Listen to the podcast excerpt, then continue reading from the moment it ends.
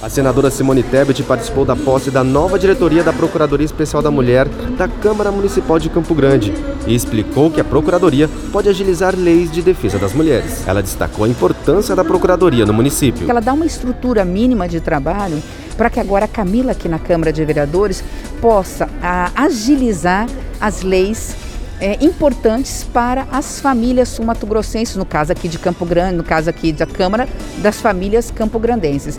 Então a Procuradoria tem um peso inimaginável. Vocês só vão entender quando ela reativar a Procuradoria. Daqui dois anos vocês vão ver o avanço na legislação. Kelson Carvalho, diretamente da Câmara Municipal de Campo Grande.